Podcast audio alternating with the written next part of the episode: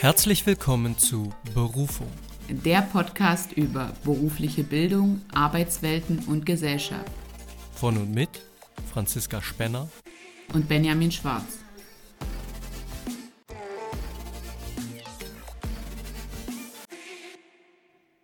Hallo und herzlich willkommen zu unserer heutigen Folge. Freut uns, dass ihr auch heute wieder eingeschaltet habt. Franzi, wie geht's dir? Mir geht's gut soweit. Meine Stimme ist ein bisschen angekratzt. Ich war auf einem Konzert. Nichtsdestotrotz bin ich bereit für die heutige Podcastaufnahme. Wie geht's dir? Mir geht's auch sehr gut. Ich war nicht auf dem Konzert. Ähm, dem, dementsprechend ist meine Stimme nicht so angeschlagen. Wo warst du denn? Ich war bei Kraftclub. Ähm, dort, wo äh, gefühlt zwei Drittel meiner Instagram-Follower und Followerinnen waren. Okay, okay. Also ich merke schon. Also, oder den Leuten, denen ich auch folge, weil ich habe irgendwie gefühlt alles nur damit voll gesehen. Okay. Ja. Na gut, aber wir wollen uns ja heute wieder ähm, der beruflichen Bildung widmen und allem, was damit zu tun hat. Genau. Wir haben vorletzte Folge uns über Bildungsbiografien unterhalten. Und je mehr ich mich für das heutige Thema, für unsere heutige Folge vorbereitet habe, umso mehr habe ich mich auch da wieder, daran wieder erinnert gefühlt. Äh, denn ja, wie ist unser heutiges Thema, Franzi? Ja, wir wollen heute über den Mythos vom gesellschaftlichen Aufstieg sprechen. Ich würde sagen, wir sind auch schon mal aufgestiegen, weil wir nehmen heute in einer ganz anderen Location äh, viel professioneller auf, als es sonst in meinem heimatlichen Wohnzimmer stattfindet. Ähm, ja, Benny, kannst du uns aber genaueres zum Mythos vom gesellschaftlichen Aufstieg sagen?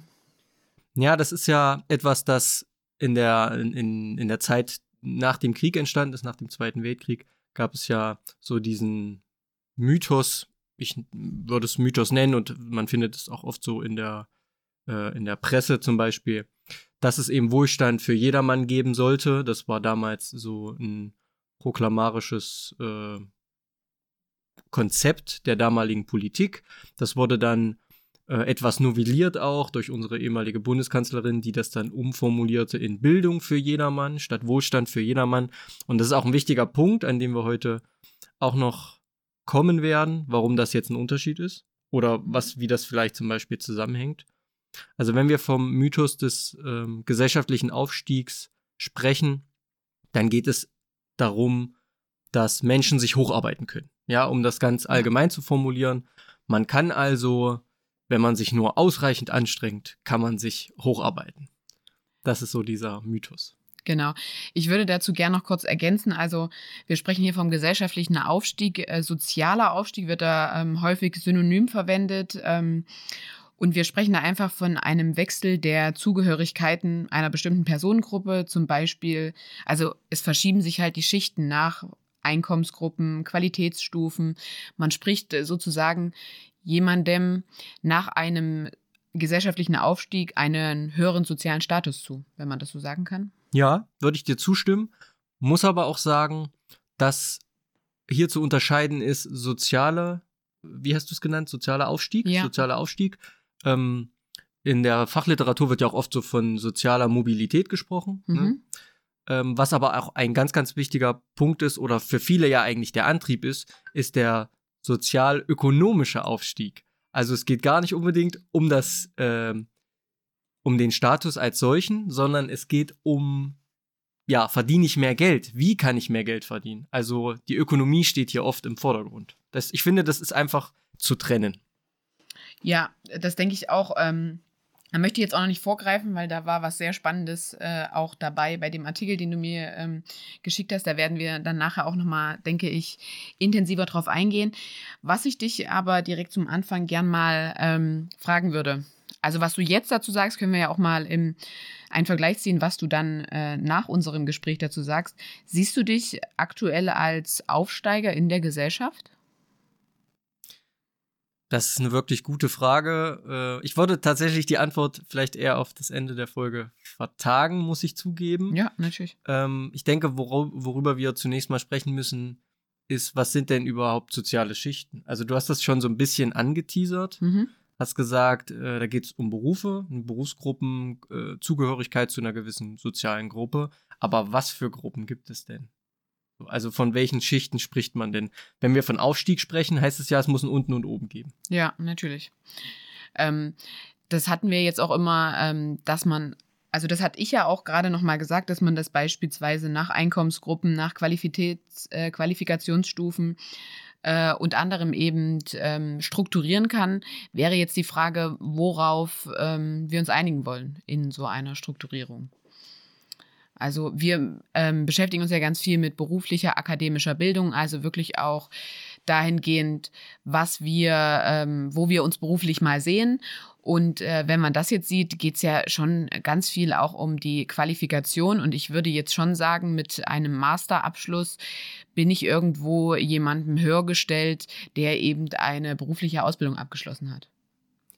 Okay, und worauf beziehst du das? Also was, in, in welcher Hinsicht bist du da? Ja, auf meine gestellt? Qualifikationsstufe. Wenn wir jetzt nochmal auf DQR und EQR eingehen, bin ich ja, da einfach gut, höher ist, eingruppiert. Das ist klar. Ja. Also im Sinne der Qualifikation. Aber ist das, heißt das dann, du bist eine sozial höhere Schicht? Ja, aber das spielt auf jeden Fall bei dieser Schichtung, beim sozialen und gesellschaftlichen Wandel mit eine Rolle. Deswegen, ich weiß gerade nicht so richtig, worauf du hinaus willst äh, mit deiner Frage, in was wir das einteilen. Sonst. Äh genau, und das ist eben so ein Punkt, worüber man einfach sprechen muss. Also ja. du hast ja Geld genannt, also ja. Einkommen. Und Einkommen ist natürlich eine mögliche Art der Schichtung. Also ich kann, es gibt Statistiken, die erheben das, indem sie sagen, ja, wir schichten einfach 0 bis 1000 Euro Einkommen, 1000 bis 2000, 2000 bis 3000 und so weiter und bis 5000. Und es gibt aber auch Statistiken, Erhebungen, wo das eben nach der Art der Tätigkeit durchgeführt wird. Und da stehen oftmals, so wie wir das ja auch schon oft thematisiert haben, da stehen natürlich Menschen, die eine berufliche Höherqualifikation haben, eine Fortbildung gemacht haben und Verantwortung in einem Betrieb übernehmen, in einem Unternehmen, in der Verwaltung, wo auch immer, stehen natürlich auf einer Stufe mit Menschen, die eine akademische Ausbildung haben und da steht eben vielleicht auch ein Fachwirt, eine Fachwirtin mit einem Master auf einer Stufe, weil sie eben beide Anleitungstätigkeiten und Personalführung, Personalführungskompetenzen haben und Aufgaben übernehmen mhm. und somit aus der Sichtweise auf einer Stufe stehen. Ja, also das, was ich ja jetzt äh, zuerst angesprochen habe, war wirklich ähm, erstmal das im Sinne der Qualifikation zu unterscheiden. Das, finde ich, geht ja dann auch wirklich mit dem Einkommen einher. Meistens umso mehr, umso besser ich qualifiziert bin, umso mehr Einkommen kann ich erlangen. Und dann geht es natürlich weiter mit einem besseren Einkommen kann ich mir einen höheren Lebensstandard leisten. Ja. Sprich, ich habe einfach auch andere Rahmenbedingungen, in denen ich lebe. Und ähm, da ist ja dann natürlich auch, ähm, da muss man sich erstmal die Frage stellen, also wir sprechen jetzt natürlich äh, nur von Deutschland, also hierzulande gehen wir davon aus, vielleicht brechen wir es auch sogar noch ein bisschen weiter runter. Ähm, aber kann denn das überhaupt jeder erreichen? Also kann man sagen, jeder schafft den gesellschaftlichen Aufstieg, weil prinzipiell können wir uns ja alle in unserer beruflichen und akademischen Bildung erstmal weiterentwickeln. Das stimmt, das stimmt. Aber ich würde tatsächlich, bevor wir nach Deutschland gucken, mhm. bin ich absolut bei dir, würde ich tatsächlich einfach mal zwei Länder nennen, die ich einfach im Zuge meiner Recherche sehr spannend fand. Ja. Weil gerade eins davon eben das noch nach wie vor, ein bisschen historisch bedingt, aber auch nach wie vor immer noch so propagiert. Mhm. Also wenn wir uns mal Finnland anschauen und die USA. Äh, verschiedene Erhebungen zu diesem Thema der sozialen Mobilität, also wie ist es der Bevölkerung möglich, zwischen diesen sozialen Schichten, aber eben auch beruflichen Schichten, du hast es angesprochen und ich würde dir grundlegend zustimmen, soziale Schichtung hat was mit beruflicher Tätigkeit und beruflicher Qualifikation zu tun. Ähm, wie können sich diese Bevölkerung in diesen Ländern bewegen? Also aufwärts, abwärts bewegen. Mhm. Ähm, in, den, in Finnland und den USA. Und da gibt es ja so diesen American Dream, also vom Tellerwäscher zum Millionär, dieser ja. Self-Made Man oder die Self-Made Woman die ähm, alles zu, zu, allem in der Lage ist, wenn sie sich nur ordentlich anstrengt. Es wird ja auch immer noch als Land der unbegrenzten Möglichkeiten so. bezeichnet. So ist es. Und das ist aber, statistisch ist es einfach falsch. Wenn du in den USA arm bist, dann bleibst du arm. Ja. Statistisch ist das einfach so. Du hast keine Möglichkeiten. Also das sind äh, alles, hm, ja, ich will nicht sagen selbsterfüllende Prophezeiungen, das sicherlich nicht, aber durch viele strukturelle Dinge, die in den USA einfach vorherrschen, also dass jemand, der Geld hat, seine Kinder auf Privatschulen schickt und, die, und nicht auf staatliche Schulen, Privatschulen wiederum die Kinder besser fördern können, äh, eine, natürlich eine gewisse Vetternwirtschaft, auch sowas gibt's. Ja, die Kooperation mit den Unis ist einfach auch schon viel besser. Ja, also die finanzielle Aufstellung aufgrund der Studiengebühren und all solche Dinge in einem System sorgen eben dafür, dass arme Menschen arm bleiben und reiche Menschen reich bleiben. Ja. Äh, deswegen ist die, sind die USA da ist sicherlich viel möglich, weil viel, also wenig Regulation stattfindet. Ähm, da herrscht mehr Freiheit, mehr wirtschaftliche Freiheit. Aber ich brauche eben auch Geld. Ja. Ich brauche auch erstmal das Grundkapital, um voranzukommen. Und da steht zum Beispiel Deutschland viel besser da. Da mhm. gehen wir dann drauf ein. Aber eben auch Finnland. Ich habe Finnland noch genannt, weil ich es einfach ganz interessant fand. Finnland ist auf dieser, wenn man, wenn man sich das als Skala vorstellt und die USA sind irgendwie so das eine Ende, ganz geringe soziale Mobilität und ähm, eine hohe Einkommensungleichheit, dann steht auf der anderen Seite Finnland mit einer hohen Mobilität, mit einer hohen sozialen Mobilität und einer hohen Einkommensgleichheit. Mhm. Ja, also Systeme, die sich eigentlich sehr gegenüberstehen und Deutschland ist halt irgendwie dazwischen. Die Frage ist also, und irgendwie dazwischen oder orientiert sie sich schon mehr in eine Richtung? Weil ich bin der Meinung, ich habe da so ein schon eher so den Wink äh, Richtung Finnland herausgelesen, mhm. herausrecherchiert. Ja. Ja. Also, dass wir schon relativ transparent sind, was unsere ja. Bildungssysteme angeht, dass wir Aufstieg ermöglichen mhm. und dass man damit auch äh, finanziell, ökonomisch irgendwie aufsteigen kann. Ja. Okay. Hast du da noch irgendwie konkreter was oder?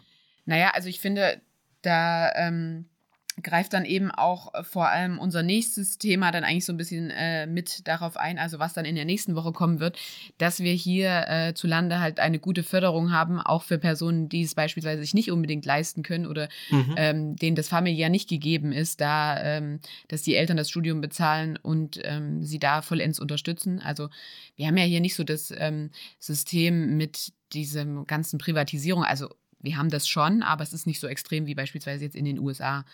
Die, du sprichst jetzt von den von Hochschulen den, von dem, der Bildung. Genau. Genau. Äh, eigentlich würde ich sagen, gar nicht. Ja, also es gibt Privatschulen, ja. so, aber wir haben ein staatliches Schulsystem, was nicht deutlich schlechter ist als das private Schulsystem, sondern, also der Kern unserer Bildung, unseres Bildungssystems ist natürlich das staatliche ja, Schulsystem. Auf jeden Fall. Und das gilt natürlich auch für die öffentlichen Hochschulen. Genau.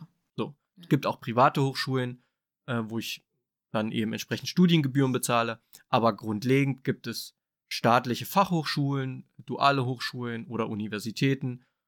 Und von daher bietet Deutschland sicherlich bessere Voraussetzungen, als das eben in den USA vielleicht der Fall ist. Ja.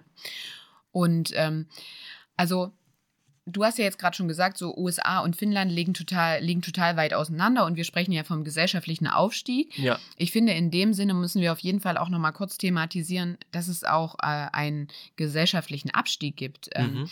Weil man muss sich ja auch bewusst sein, desto höher ich klettern kann, desto tiefer kann ich auch fallen. Also auch ich kann äh, die Karriereleiter noch so hoch steigen.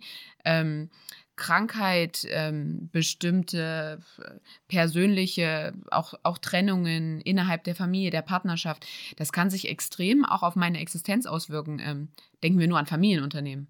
Das ist ja dann auch so ein bisschen, das geht ja mit ähm, gesellschaftlichem Aufstieg und Abstieg auch einher. Und das ist so ein bisschen das auch, wo man drauf eingehen sollte, inwieweit kann das denn vererbt werden? Weil wenn der Papa meineswegen die Firma wirklich sehr solide geführt hat und es ist super gelaufen, und ich habe in dem Unternehmen auch mitgearbeitet und habe mich da hochgearbeitet. Mhm. Und der fällt dann auf einmal weg. Und ich merke, dass ich diesen Anforderungen überhaupt nicht gerecht werden kann, die Firma vielleicht zugrunde geht, dann habe ich ja auch wieder einen Abstieg.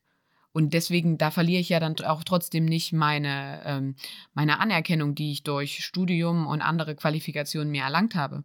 Aber Fakt ist, ich steige ja trotzdem irgendwo ab. Hm. Hört, also in deinem Beispiel, was du jetzt irgendwie genannt hast, klingt das für mich aber irgendwie danach, dass ja die Leistung am Ende nicht gestimmt hat. Also der, die, vor, die vorangegangene Generation hat vielleicht eine Unternehmung aufgebaut, man übernimmt das. Es kann natürlich, also ist ja klar, es, äh, Dinge ändern sich, Märkte ändern sich, äh, Kunden ändern sich und auf einmal hat die, das Unternehmen, die Firma nicht mehr diesen Stellenwert. Ja, ich möchte damit eigentlich sagen, dass gesellschaftlicher Aufstieg auch über Generationen erfolgen kann ohne dass alle Generationen gleich viel dafür geben, aber dass dann halt im Nachhinein festgestellt wird oder diese, die, dieses System zusammenbricht und dadurch dann auch ein ähm, Abstieg erfolgen kann. Verstehst du, wie ich es meine? Mm, ja, ich. Wir haben ja jetzt viel davon gesprochen, mit Qualifikationen wirklich einen Aufstieg zu schaffen. Aber ich kann da ja auch reingeboren werden und schaffe dadurch den Aufstieg. Ja, aber ich kann ja nicht aufsteigen, wenn ich in, die, in dieselbe Schicht hineingeboren werde. Absteigen. Du hast jetzt den Abstieg. Ja, na doch, aber ich kann ja erstmal, ich kann ja einmal nur ein Familienmitglied in einem großen Konzern sein und dann kann ich in den Konzernen wirklich einsteigen. Wenn ich ein Familienmitglied dort nur bin, dann ähm, begünstigen mich sicherlich die finanziellen Vorteile in meiner Bildung. Aber die Abschlüsse muss ich schon auch noch schreiben, die Universität besuchen und so weiter und mich da reinarbeiten. Das ist doch aber kein sozialer Aufstieg. Aber das ist für mich schon ein sozialer Aufstieg. Nee, finde ja. ich nicht. Naja, gut, dann sind wir da unterschiedlicher Meinung. Für mich du bist absolut. Doch, du bist doch zugehörig zu, diesen, zu dieser sozialen Gruppe. Vielleicht, ich, wir nennen sie jetzt mal Unternehmerfamilie. Dann, ge dann gehöre ich sozial, bin ich zugehörig zu dieser gesellschaftlichen Schicht. Und natürlich auch sozioökonomisch. Ne? Ich profitiere da finanziell davon. Ja. Hast du ja auch genannt. So. Sicherlich, was du meinst, ist so, sich seine Sporen zu verdienen und dass man dann im Prinzip ähm, ja, sich beweisen muss und unter Beweis stellen muss, dass man eben auch die Leistungsfähigkeit hat. Ich sehe da jetzt aber persönlich in dem Beispiel nicht den, den sozialen Aufstieg. Wem gegenüber steige ich denn dann aus? Also ich finde, du widersprichst da ja schon in dem Sinne, dass du sagst, er ist in die Unternehmen, in die Unternehmerfamilie reingeboren. So. Und jetzt geht das äh, Unternehmen nach dem Tod des Vaters pleite. Dann lebt er in keiner Unternehmerfamilie mehr. Dann Sprich, ist es Abstieg. Naja, und deswegen Abstieg, in dem ja. Sinne, man kann ja auch in etwas aufsteigen. Also es spielt ja, es macht ja schon einen Unterschied, ob jemand irgendwo arbeitet oder ob er nur dieser Familie zugehörig ist. Der hat ja schon einen bestimmten Status dann auch in dieser, Poli in dieser Firmenpolitik, in dieser äh, Konzernpolitik. Also da haben wir offensichtlich hm. so ein hm. bisschen unterschiedliche Ansichten vom also gesellschaftlichen würde, und sozialen Aufstieg. Ich, ich, würde dir noch zustimmen, wenn ich so einen Fall konstruiere, wie man das vielleicht manchmal aus Filmen kennt, Unternehmerfamilie, total reich und der Sohn, die Tochter äh, will damit aber gar nichts zu tun haben und fühlt sich einer ganz anderen sozialen Klasse, mhm. einer anderen Schicht zugehörig dann kann man sicherlich drüber sprechen, ob das vielleicht eine andere soziale Schicht ist. Aber wenn man natürlich als Kind, wie das vielleicht ja relativ normal ist, ja auch Nutznießer ist von der vorangegangenen Generation, gerade wenn die sehr wohlhabend ist, und man kennt das ja gar nicht anders, als dass man äh, finanziell gut situiert ist und sich als Kind vielleicht auch keine Gedanken drüber machen muss. Das ist jetzt ja ein sehr konstruierter Fall. Ja. Dann würde ich sagen, ganz klar, selbe soziale Schicht. Und auch wenn ich davon profitiere, dass ich auf die besten Unis gehe und auf die London Economic School gehe, weil meine Eltern sich das einfach leisten können. ist Das ganz klar äh, so eine soziale Oberschicht, die da vorherrscht. Und die muss ich mir auch in dem Moment nicht erarbeiten. Das sehe ich tatsächlich ein bisschen anders, weil wenn ich dann auf diese besagte Schule, Uni gehe, wie du sagst, und dort meinen Abschluss mache, dann äh, bin ich da eher zugehörig, als da einfach nur hineingeboren zu sein. Aber damit wollen wir jetzt auch gar nicht so okay den, äh, den Bogen überspannen. Mhm. Ähm, da haben wir einfach so ein, so ein bisschen andere Ansichten. Das wäre ja auch mal interessant, wie das vielleicht die Zuhörer und Zuhörerinnen sehen, falls ihr da noch irgendwelche Anmerkungen habt, was für euch maßgeblich ist für einen gesellschaftlichen Auf- oder Abstieg, dann teilt das gern mit uns. Ähm, und dann können wir ja da auch gern nochmal darüber sprechen. Genau. Aber was ja ein Punkt ist, und wir hatten es ja jetzt schon mehrfach angesprochen, wie so oft geht es ja ums Geld. Es geht um, mhm. was für einen Lebensstandard kann ich mir leisten. Vielleicht ist das auch noch so ein bisschen das Greifbarste, woran wir gesellschaftliche Schichtungen messen können, nämlich was für einen Lebensstandard kann ich mir leisten? Kann ich mir überhaupt Urlaub leisten? Kann ich mir einmal im Jahr Urlaub leisten oder kann ich dreimal im Jahr in Urlaub fahren? Ich finde, das ist so jetzt spontan vielleicht gar kein schlechtes, kein, gar kein schlechter Gradmesser. Oder was kann ich mir für ein Auto leisten? Auf jeden Fall ist das kein schlechter Gradmesser und ähm, wie du aber auch immer sagst, es ist nur ein Kann. Also wir sehen ja von außen immer nur bestimmte Parameter. Ja. Das muss ja dann auch wirklich aufgeschlüsselt werden. Es heißt nicht, dass jemand, der in Anführungsstrichen viel Geld hat, auch einen Lebensstandard oder ein, ein Leben führt, was auch nach viel Geld aussieht. Vielleicht ähm, lebt er auch einfach einen anderen Lebensstandard. Ja. Und ich fand das ähm, sehr spannend, ähm, was ich da in diesem Datenreport aus dem Jahr 2021 gelesen habe, den du mir auch zugeschickt hast, dieser Sozialbericht über die Bundesrepublik, wo es auch wirklich nochmal um diesen Ost-West-Vergleich gibt, äh, geht. Ähm, und was ich da so als besonders maßgeblich auch für mich einfach rausgezogen habe, ist, ähm, gesellschaftlicher Aufstieg und halt diese verschiedenen Schichtungen werden ja immer so ein bisschen als Ungleichgewicht bewertet. Ähm, und so ein bisschen auch negativ konnotiert. Also habe ich zumindest das Gefühl. Mhm. Ähm, und man, man hat da so die Konsequenz rausgezogen, dass sie vor allem negativ konnotiert werden, wenn ähm, halt eine Ungerechtigkeit vorliegt. Und eine Ungerechtigkeit in dem Sinne bedeutet beispielsweise bei einer, bei einer regulären 40-Stunden-Woche, ähm, man hat eine Berufsausbildung gemacht, arbeitet dann 40 Stunden und man hat ein bestimmtes Einkommen. Wenn dann andere Erwerbstätige, die ebenso die 40-Stunden-Woche haben, ähm, auch eine Berufsausbildung getätigt haben, so ziemlich im gleichen Maß äh, ihr Einkommen verdienen, dann wird es als völlig in Ordnung gewertet. Wenn aber die Schichten zwischen der einzelnen Tätigkeit äh, so groß sind, ähm, dann wird es als ungleich aufgefasst. Hm, die Abstände zwischen. Genau. Also wenn zum Beispiel jemand 20 Stunden arbeitet, aber dafür das doppelte Gehalt bekommt, dann wird es sofort als unfair gesehen. Mhm. Wobei ich da, finde ich, auch bei diesem Datenreport ähm, immer wieder sagen muss, das ist ja auch relativ subjektiv, weil wir können gar nicht einschätzen, wie viel jemand wirklich arbeitet. arbeitet. Ja, ja. Wenn ich nicht dieselbe Tätigkeit mache oder nicht annähernd aus einem ähnlichen ja. Bereich komme. Ja. Das ist, ja, das wirft wieder die Frage auf, wie viel kann Arbeit wert sein? Kann ein Vorstandsvorsitzender, eine Person aus dem VW-Konzern oder aus dem Daimler-Konzern, kann der 15 Millionen Euro im Jahr wert sein? Das ist ja diese Frage. Und da werden, werden viele, viele sagen, Nee, absolut nicht. Ja. Wie soll eine Person das leisten können? Ich persönlich sage, naja, wenn der die Verantwortung trägt, wie im Fall des Volkswagen-Konzerns sind es, glaube ich, 700.000 Angestellte. Der ist natürlich nicht für jeden einzelnen Angestellten verantwortlich, aber der ist ja für die Belange des Unternehmens zuständig. Ja.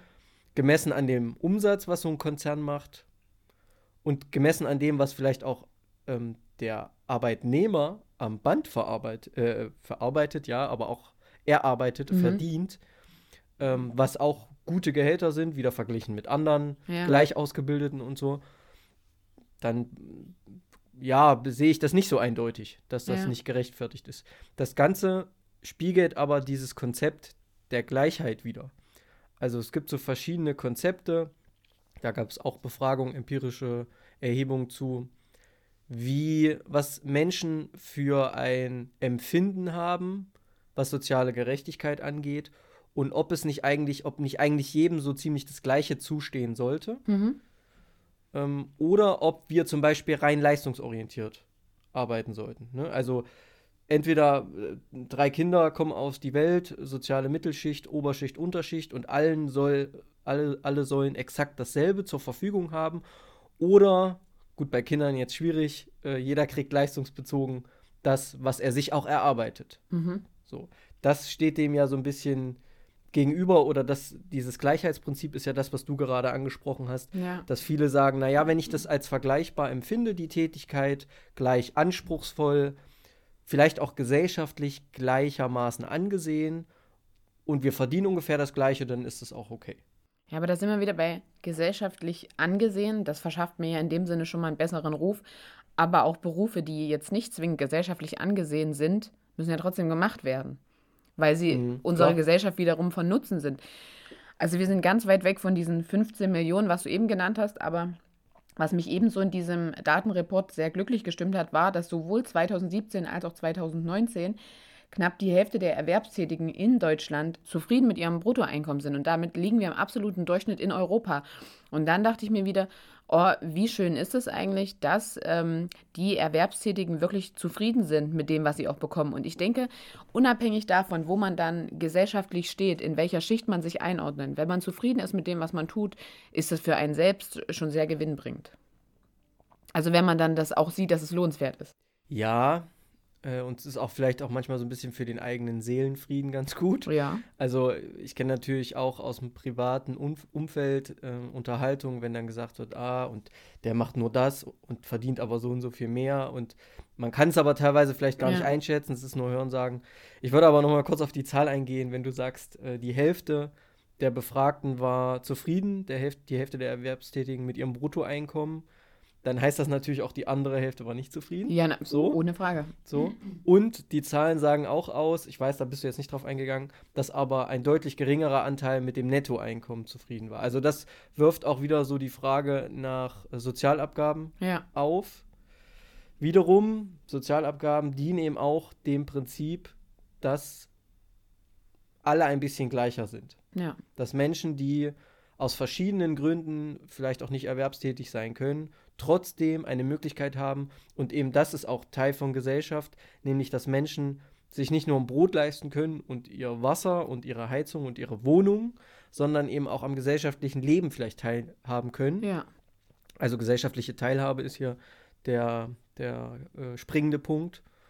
Und auch das ist, glaube ich, ein großer Punkt von gesellschaftlichem Aufstieg. Definitiv. Nämlich kann ich mir auch eine Freizeitaktivität leisten, mhm. Kann ich meinetwegen ins Theater gehen, wer das jetzt ne, möchte, mhm. kann ich mir das leisten oder kann ich mir, und eben auch das ist für viele nicht möglich, mir und meinen Kindern vielleicht einmal im Monat einen Kinobesuch leisten. Ja. Also da finde ich, kann man ja auch wieder zu allem, was du jetzt gesagt hast, gutes Beispiel ähm, zu den USA schlagen. Mhm. Ich möchte überhaupt nicht krank sein, aber möchte ich lieber krank sein in den USA oder in Deutschland? Ja, eindeutig in Deutschland. Ja, ohne Frage. Und dann müssen wir uns auch überlegen, wir haben hier zumeist eine Erwerbstätigkeit, einer Tätigkeit gehen wir nach. Vielleicht hat der ein oder andere noch einen Minijob. Mhm. Dort gehen die meisten Menschen ein bis zwei Jobs nach. Die brauchen sich gar keine Gedanken darüber zu machen, wie sie ihre Freizeit finanzieren können, weil sie gar nicht haben. Also das ist ja auch so ein in, in, in gesellschaftlich positives Bild. Es hört sich ja auch immer relativ viel an, also acht Stunden arbeiten am Tag. Jeder, der das nicht macht, wird ja auch gleich abgewertet von wegen, du machst nicht viel, aber man sieht ja da nicht, in, in, ich finde, ein Lehrberuf ist ein gutes Beispiel. Man sieht nicht die zwei Stunden am Abend, in denen noch E-Mails beantwortet werden oder der Unterricht für den nächsten Tag vorbereitet wird. Und man sieht auch nicht das, was am Wochenende noch getan wird. Für den Job meinst du ja, jetzt? Ja, ja. Absolut wichtiger Punkt, bin ich bei dir, wo wir wieder bei dem Thema wären, manche Leute können gar nicht einschätzen.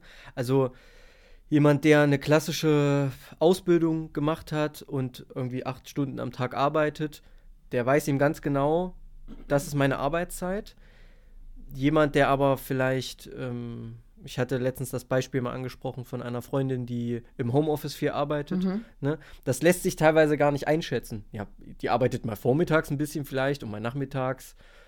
Ja, das ist doch alles nichts Halbes und nichts Ganzes, würden dann vielleicht manche sagen. Das heißt, wir, wir messen das an der Produktivität mhm. teilweise, vielleicht auch sozialen Status. Was wir aber auch nicht berücksichtigen bei einer sozialen Schichtung, ist zum Beispiel, welchen gesellschaftlichen Stellenwert hat denn eine Tätigkeit? Also eine Pflege, äh, eine Pflege, eine pflegerische Ausbildung, eine pflegerische Ausbildung oder eine pflegerische Tätigkeit hat einen gesellschaftlich höheren Status als im Kfz-Mechatroniker. So. Subjektiv würden wir vielleicht impulsiv sagen, ja. ich würde jetzt auch gerade sagen, ja, so. aber eigentlich in meinem nächsten Moment mache ich dann auch schon wieder, pff, eigentlich ja, kann ich beides ganz gut gebrauchen warum? in meinem Alltag, ja. So. Ne? Naja. Was wir aber gar nicht einpreisen, sind zum Beispiel ehrenamtliche Tätigkeit. Ja. Jemand, der in der Suppenkü äh, Suppenküche hilft oder in der Kirche hilft, mhm. ähm, das sind sozial wichtige Punkte, neuralgische Stellen unserer Gesellschaft, die eben manchmal auch das ausmerzen, was an anderer Stelle vergessen wurde, muss ja. man sagen. Aber werden die eingepreist in den sozialen Status einer Person? Nee, meistens geht es um Beruf und Verdienst. Genau. Also ich glaube, so im persönlichen Umfeld hat das einen sehr guten Stellenwert. Und Ehrenamt ist unglaublich wichtig, gerade wir, wir sprechen hier von vers äh, verschiedenen Schichten, um eben auch andere Schichten aufzufangen. Also ohne Ehrenamt würde das ja nicht funktionieren, wenn ich jetzt an die Suppenküche Viele denke. Bereiche, ja. Ähm, aber ja, das könnte gesellschaftlich noch mehr honoriert werden. Oder was heißt nicht honoriert? Es ist ja ein Ehrenamt, aber irgendwie an, angesehen, anerkannt. Ja, ja. ja, bin ich bei dir. Stimme ich voll zu. Die Frage ist natürlich, wenn jemand am Ende vielleicht nur halbtags arbeitet und dann so ein bisschen schief angeguckt wird, von wegen, der oder die macht nur eine Halbtagstätigkeit und den Rest des Tages schiebt sie eine ruhige Kugel oder selbst wenn die Person eben ehrenamtlich vielleicht noch tätig ist und die, die restliche Zeit opfert für so etwas, mhm. davon kann sie sich auch keine größere Wohnung leisten. Nee. Oder überhaupt vielleicht eine Wohnung leisten. Ja. Ich finde, das ist ein guter ähm, auch Umschwung, eben nochmal, um auf diesen Ost-West-Vergleich äh, einzugehen.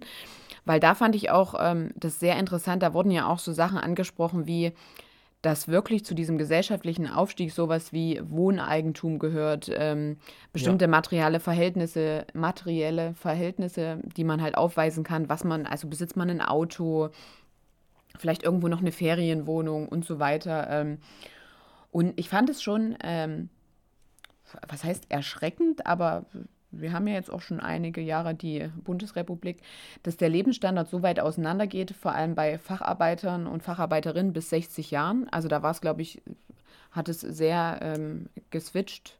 Auf der einen Seite waren es, glaube ich, 14, auf der anderen 31 Prozent, die äh, damit so zufrieden waren. Die subjektive, subjektive Empfinden. Ja.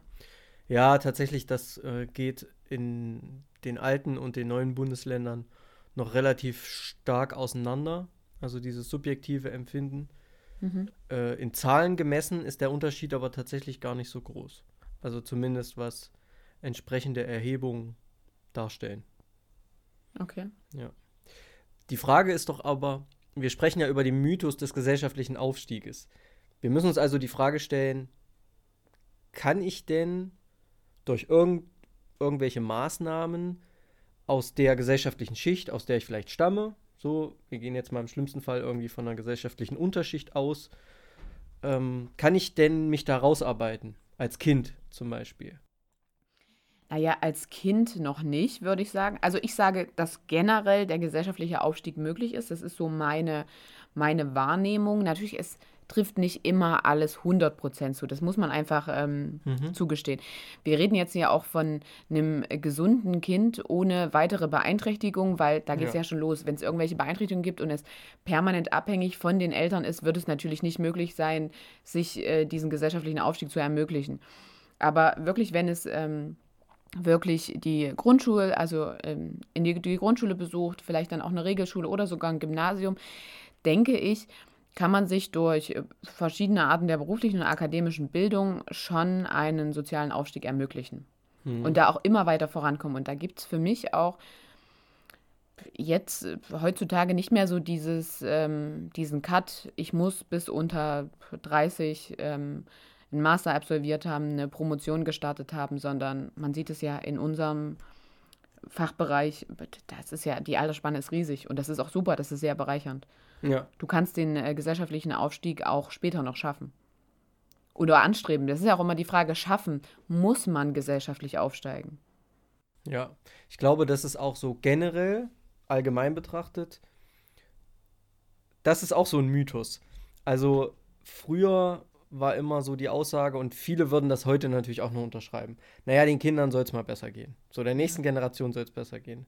Und das, das war ja so in den 60er, 70er ja. Jahren, ähm, war das so ein ganz starker Antrieb und so, so ein ganz starkes Denken, was sogar auch bis heute noch ja. nachwirkt. Denn wenn sich heute jemand ein Haus kauft und gerade heute ist das anders als vor 30 Jahren, als meine Eltern zum Beispiel gebaut haben. Mhm. Ähm, heute zahlst du so ein Haus ja gefühlt 50 Jahre ab, ja. weil die Preise hoch sind, die Zinsen zwar aktuell noch relativ niedrig, aber du finanzierst einfach sehr, sehr lange, fängst vielleicht auch spät an, weil du es dir erst spät leisten kannst. Ja. ja. Und dann ist aber die Aussage, naja, dann kriegen es die Kinder, dann haben die wenigstens was davon. Ja. Also da wird ja auch schon in dem Moment sozial oder sozioökonomischer, sozioökonomisches Kapital weitervererbt, so würde ich mal sagen. Auf jeden Fall ökonomisches Kapital ja. wird dann weitervererbt. Genau, also den Kindern soll es mal besser gehen. Die Frage ist, ob das heute überhaupt noch möglich ist, ja. im Sinne des gesellschaftlichen Aufstieges. Mhm und ob das heute überhaupt noch gut ist. Ja. Weil wie gut geht es denn auch, ich sage jetzt mal unserer Elterngeneration, da geht es nicht allen gut. Und wenn ich gut sage, dann meine ich nicht, die haben alle zwei Autos vor der Tür stehen und ein Einfamilienhaus, mhm. sondern wie, wie viel Wohlstand haben wir als Gesellschaft, ja. auch im Vergleich mit anderen Gesellschaften der Welt. Ja, ja. Ähm, und wie viel besser soll es denn uns jetzt zum Beispiel noch gehen? Ja, wo wollen wir, wo wollen wir denn eigentlich noch hin? Ja, so. das ist eine, also das finde ich ist ein äh, sehr guter, sehr, sehr guter Punkt. Ähm, und ich persönlich muss jetzt sagen, also wenn wir jetzt sagen, meine Eltern sagen jetzt nicht, dass es mir mal besser gehen soll. Ähm, ich bin selbst in einer Familie aufgewachsen, wo ich das so durchlebt habe, dass man sich auch beruflich ausprobiert hat, um dahin mhm. zu kommen, wo man gern ist. Ähm, das sehe ich eher so in, in der Vorbildfunktion und ich glaube, wenn ich jetzt äh, in 20, 25 Jahren den Standard habe, den meine Eltern jetzt haben, wäre das für mich in Ordnung. Ich denke, das sehen sie auch so. Sie sind da schon eher so zufrieden. Mhm. Ähm, ja, also das ist jetzt die Frage, du hast hier so einen Raum geworfen. Wo wollen wir denn noch hin? Was, was ist denn also deine Meinung dazu? Ja, das kann am Ende nur jeder für sich entscheiden wo er, wo er am Ende ökonomisch für sich hin ja. Ich glaube, daran scheidet es sich. Ja. ja. Ähm, die Frage aber nach dem sozialen Aufstieg, die wir ja gestellt haben, ist ja noch nicht so richtig beantwortet. Ne?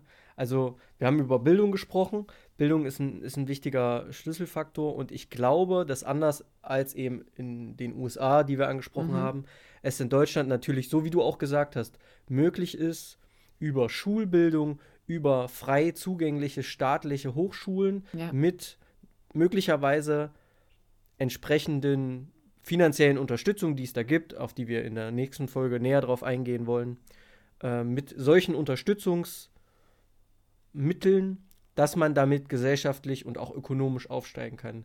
Wir haben ja aber vor zwei Folgen darüber gesprochen, wie sehr uns unsere Eltern prägen. Ja. So.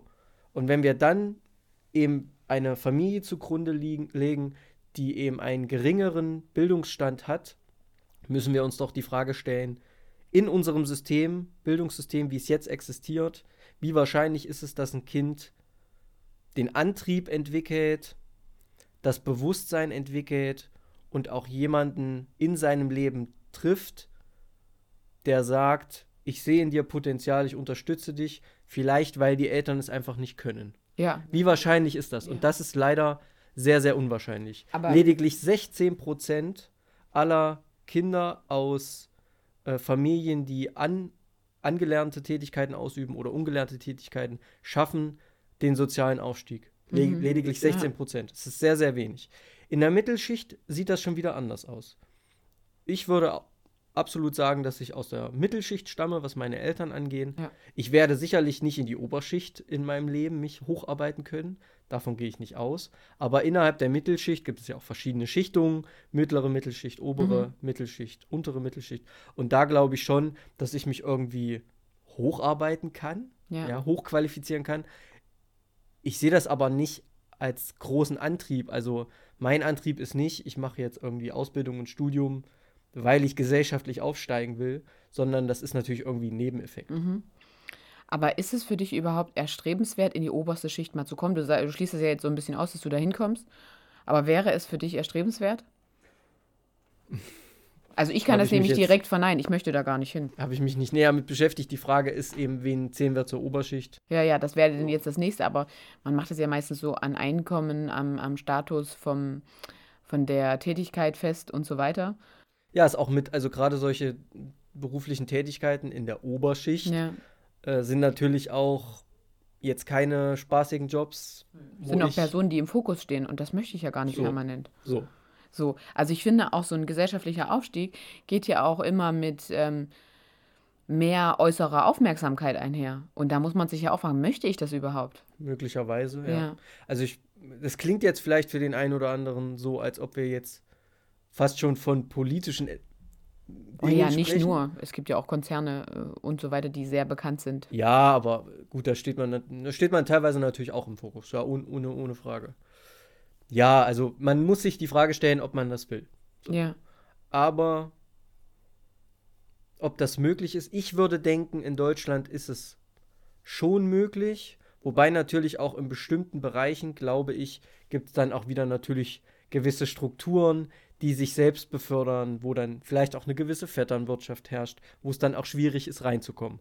Aber grundlegend bis zu einer gewissen gut situierten Schicht in Deutschland glaube ich auch, dass man aufsteigen kann, wenn man das Glück hat, die richtigen Voraussetzungen mitzubringen. Ja. Und das können, kann eben auch sein, dass ich in der Schule eine Klassenlehrerin habe oder einen Klassenlehrer oder einen Fachlehrer, der in mir was sieht, obwohl ich vielleicht nicht aus eben einer entsprechenden Akademikerfamilie komme und dann aber sagt, ey, hier, ich sehe bei dir Potenzial, mach doch dies oder das. Oder weil ich eben mich beruflich qualifiziere und mich selbstständig mache. Auch das ist ja, ja. kann ja sozialer Aufstieg sein, wenn ich mir das zutraue, einfach richtig gut bin in meinem Job und Spaß daran habe und mir zutraue zu sagen, ich übernehme ein Handwerksunternehmen, das ist ja auch gerade, ich will, ich will mal sagen, ein Brennpunkt in dem Bereich, also dass ganz, ganz viele Handwerksbetriebe jetzt langsam so in Rente gehen, gehen die Inhaber. Mhm und dass die Nachfolger suchen. Also auch ja. damit kann man in der jetzigen Zeit sicherlich für sich gesellschaftlichen Aufstieg ermöglichen, aber sich natürlich auch viel mehr Arbeit ans Bein binden und viel mehr Verantwortung. Ja, natürlich ohne Frage. Und ich finde, wie du schon immer wieder sehr gut wiederholt hast, man geht von einem Optimalfall aus. Sicherlich werden dem einen oder anderen da mehr Steine in den Weg gelegt und für den anderen ist der Weg geebnet. Ja. Ähm, das müssen wir völlig ähm, müssen wir absolut berücksichtigen. Aber wir sind jetzt schon zu dem entscheidenden Punkt gekommen, dass dieser Mythos äh, vom gesellschaftlichen Aufstieg schon möglich ist. Also man hat die Möglichkeit, hierzulande gesellschaftlich aufzusteigen.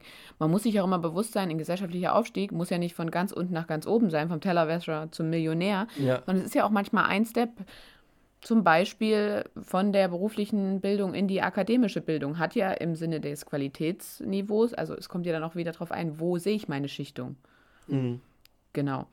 Ähm, ich würde vielleicht nochmal äh, auf die Frage zurückkommen, ob du dich als ähm, Aufsteiger siehst.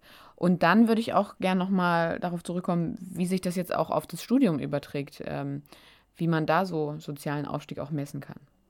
Mhm. Also Abschließend würde ich sagen, ja. Ich glaube, auch nach Abschluss des Studiums, was wir ja absolvieren, mit den beruflichen Perspektiven, die sich dann bieten und man muss ganz klar sagen, mit den Einkommensperspektiven, die sich im Lehramt bieten, gerade für Thüringer Verhältnisse, ja. so muss man es einfach sagen, äh, ist ganz klar, dass ich dann sozial aufsteige, verglichen mit meinen Eltern, die ja klassische Arbeiter und Angestellte sind.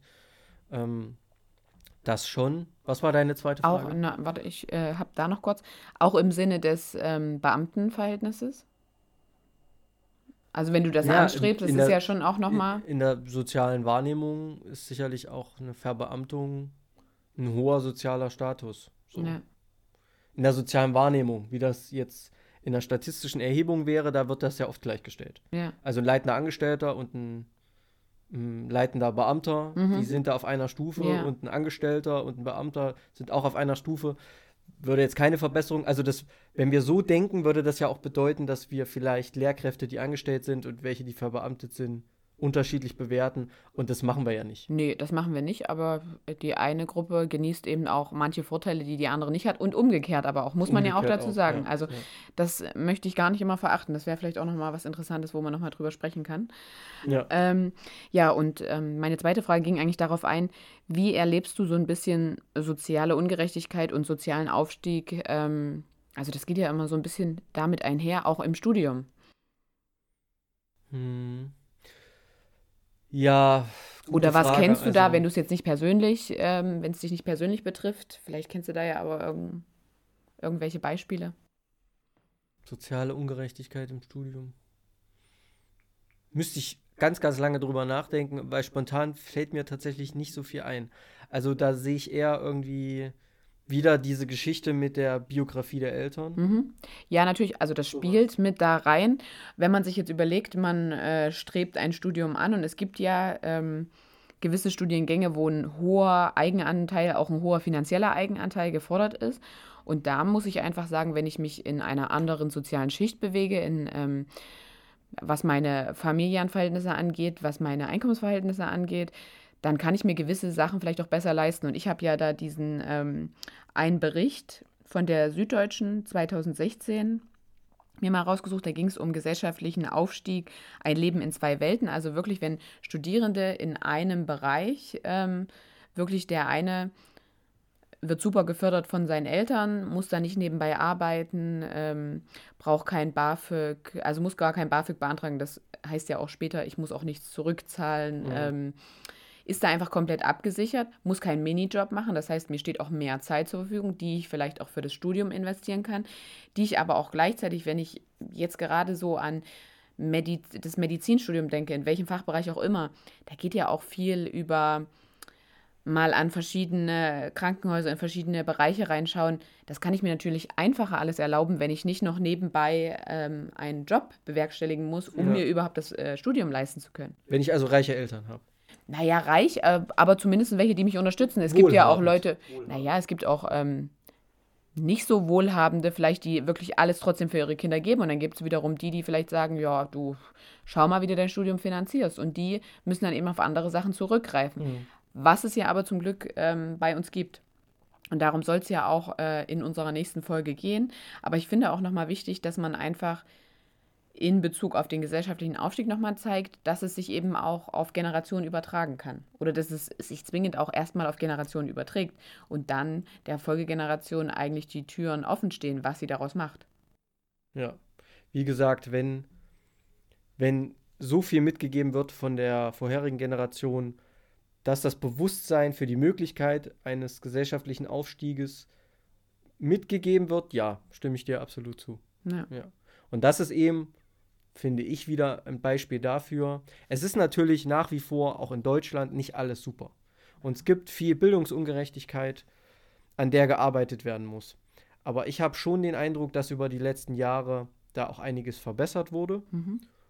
Und dass so unvollkommen wie das System ist, was, in welchem wir leben, es, glaube ich, trotzdem das Beste ist, was wir haben.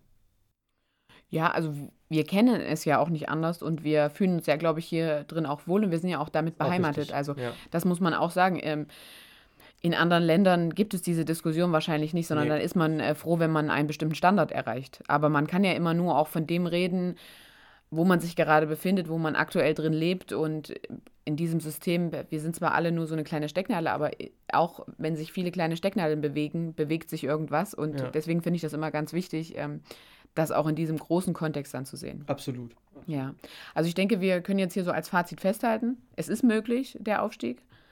Ja, ich denke schon, in Deutschland ist es schon möglich und inwiefern man das vielleicht auch noch durch finanzielle Förderung unterstützen kann. Da wollen wir dann vor allem in der nächsten Podcast-Folge nochmal drauf eingehen. Hast du noch irgendwas zum Abschluss zu sagen, was du mitgeben möchtest? Ich bin wunschlos glücklich. Sehr schön. Ich entschuldige mich für meine leicht heisere Stimme. Ich gehe nächste Woche wieder auf ein Konzert, also die Stimme äh, könnte kratzig bleiben, aber das soll den Inhalt nicht trüben. Ich freue mich sehr auf unsere nächste Aufnahme. Es hat mich und auch gefreut, Franzi. Vielen Dank an alle Zuhörerinnen und Zuhörer. Bis demnächst. Bis zum nächsten Mal. Tschüss. Ciao.